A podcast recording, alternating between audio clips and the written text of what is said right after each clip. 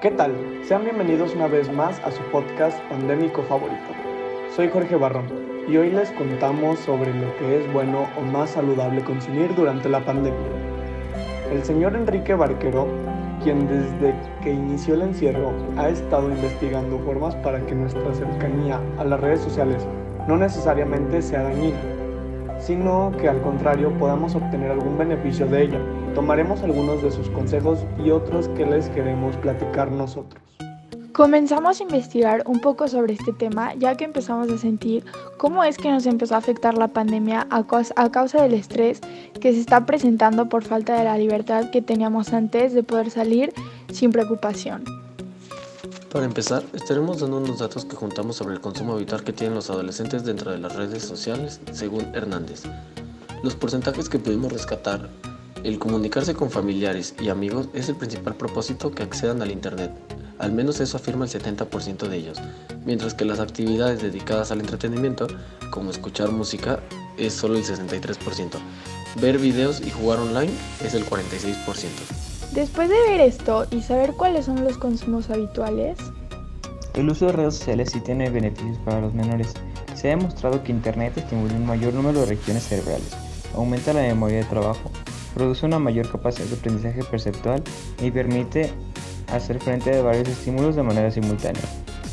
Es que, pues es que varía, no es algo tan simple como nomás decir vean puros infomerciales, porque cada persona tiene una respuesta diferente o un gusto pero de manera saludable, tan sencillo como puede ser el consumir cosas que te den tranquilidad o te despejen un momento.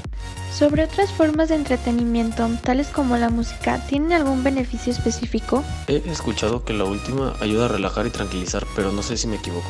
Algo muy usual es que la gente lo use como tipo terapia, que aunque no suple una verdadera terapia, sí es que puede tener beneficios, sobre todo con lo accesible que es la música en el Internet.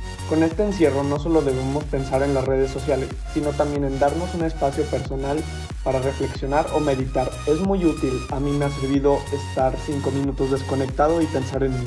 Déjenles platico de otras que yo conozco para poder calmar un poco el estrés acumulado.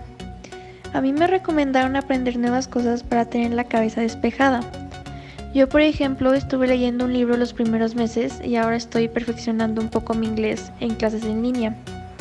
El chiste es tener cosas nuevas siempre en mente y no pensar en que estás encerrado en casa.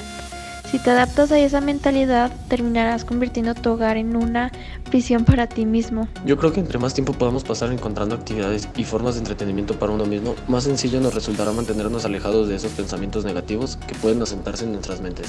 Tampoco tenemos que dejarnos llevar por estas actividades de ocio.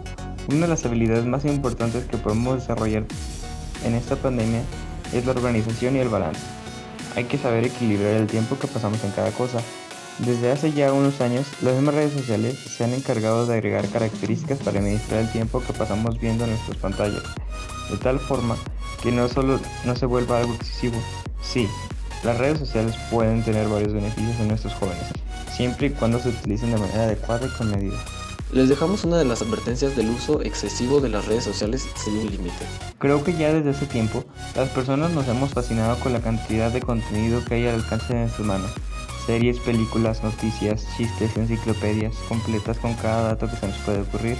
Y nos hemos adaptado incluso a la forma de vivir, incluso antes de la pandemia. Que ahora nos hemos visto obligados a pasar más tiempo que nunca enfocados en nuestras pantallas. Es que esta corriente ha pasado de ser un vaso de agua que tomamos de vez en cuando por necesidad a ser como un suero intravenoso, intravenoso sin el cual no podemos estar sanos por mucho tiempo.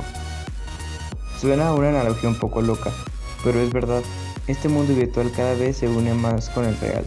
Simplemente borrar todo, desaparecer de las redes es una opción, pero no es nada sencilla. Así que saber qué contenido es mejor para nosotros y cómo podemos administrarlo es la mejor opción disponible. Quizá no podemos destruirlo, pero sí podemos controlarlo. ¿Cuál creen ustedes que es ese contenido que nos puede beneficiar? Creo yo que se divide en dos. El contenido sobre las cosas que nos apasionan y el contenido de apoyo a salud y el bienestar. Estar en contacto con nuestros gustos nos permite desarrollarnos más en los ámbitos que son de nuestro agrado. La música, los videojuegos, las películas, la jardinería, todas esas cosas que nos gustan. Podemos aprovechar y disfrutar y aprender de ellas a través de las redes sociales y el Internet. Pero el Internet puede ser un lugar duro y lleno de gente pesada, por lo que seguir páginas, cuentas, blogs, etc., que nos ayuden con nuestra salud física y mental también es muy importante. No podemos arriesgarnos a descuidar nuestro cuerpo ni nuestra mente. Puede ser bastante abrumador, pero es importante perseverar ante la adversidad. Cuídense, manténganse con salud, equilibren sus tiempos y si no lo quieren hacer por ustedes mismos, hágalo por las personas que aman, porque estoy seguro de que los quieren ver bien. Manténganse en contacto con sus seres queridos y con ustedes mismos. Eso es todo por mi parte. Gracias por tenerme en su programa. Gracias a ustedes por escucharnos. Hasta la próxima.